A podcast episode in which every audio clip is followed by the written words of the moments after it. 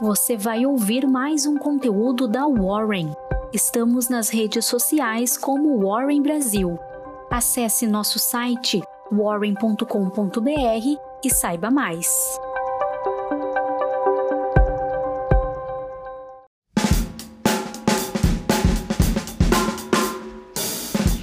Bom dia, tudo bem?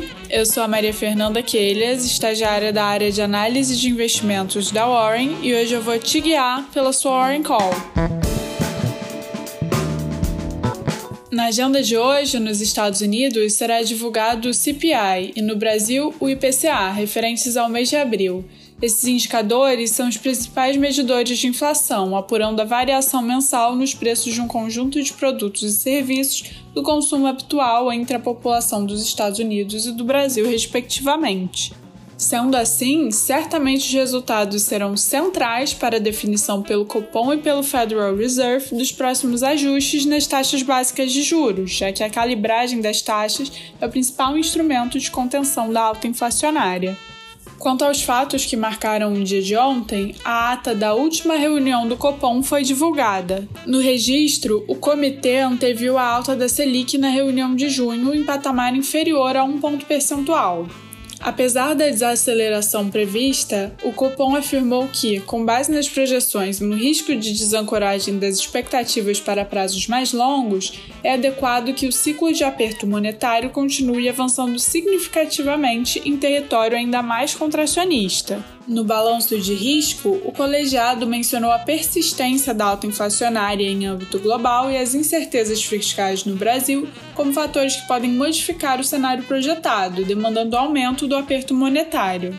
No lado oposto, citou a reversão da alta no preço das commodities e a desaceleração econômica mais intensa do que a prevista.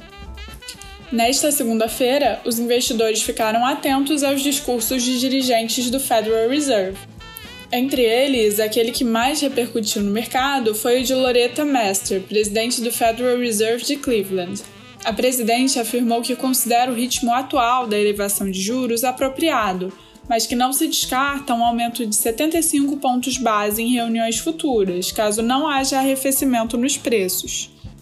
Afirmou ainda que não prevê o retorno da inflação ao patamar de 2% antes de 2024. No Brasil, as vendas no varejo cresceram 1% em março sobre fevereiro e 4% sobre março de 2021. A alta superou as expectativas do mercado apuradas pelo Refinitiv de 0,4% e 2,05%, respectivamente.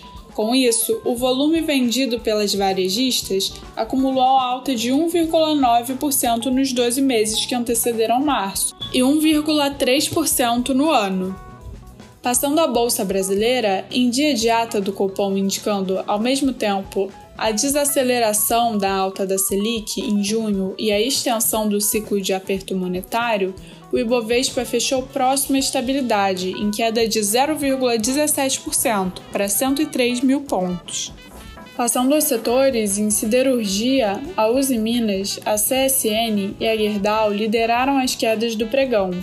O gatilho para tanto foram as especulações de que o governo removerá as tarifas de importação de aço, que atualmente é de 10,8%, para conter a alta inflacionária.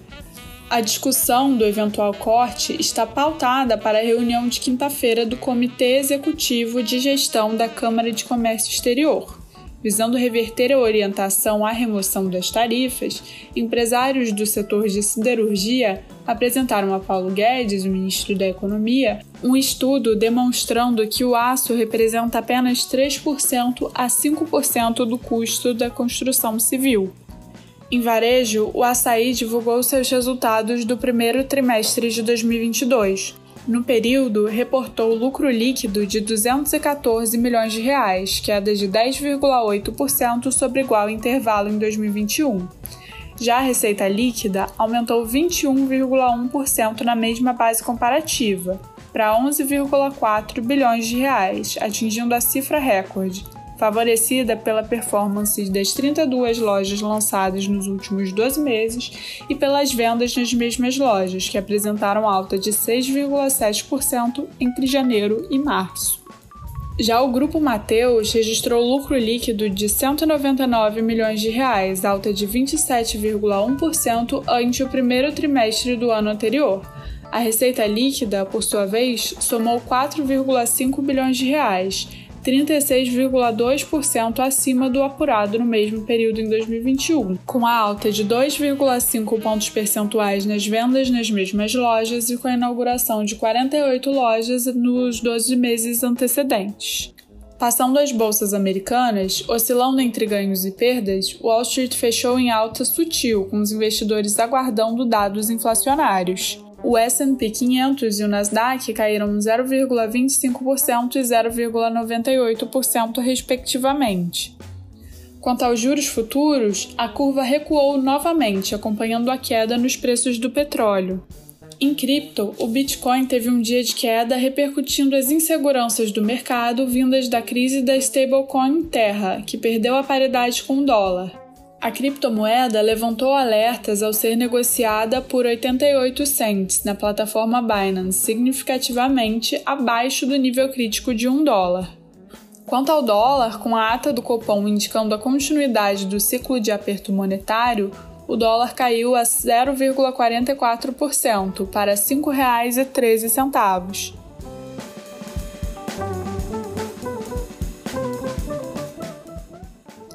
Pronto! Era disso que você precisava saber para começar o seu dia bem informado. Até a próxima Warren Call.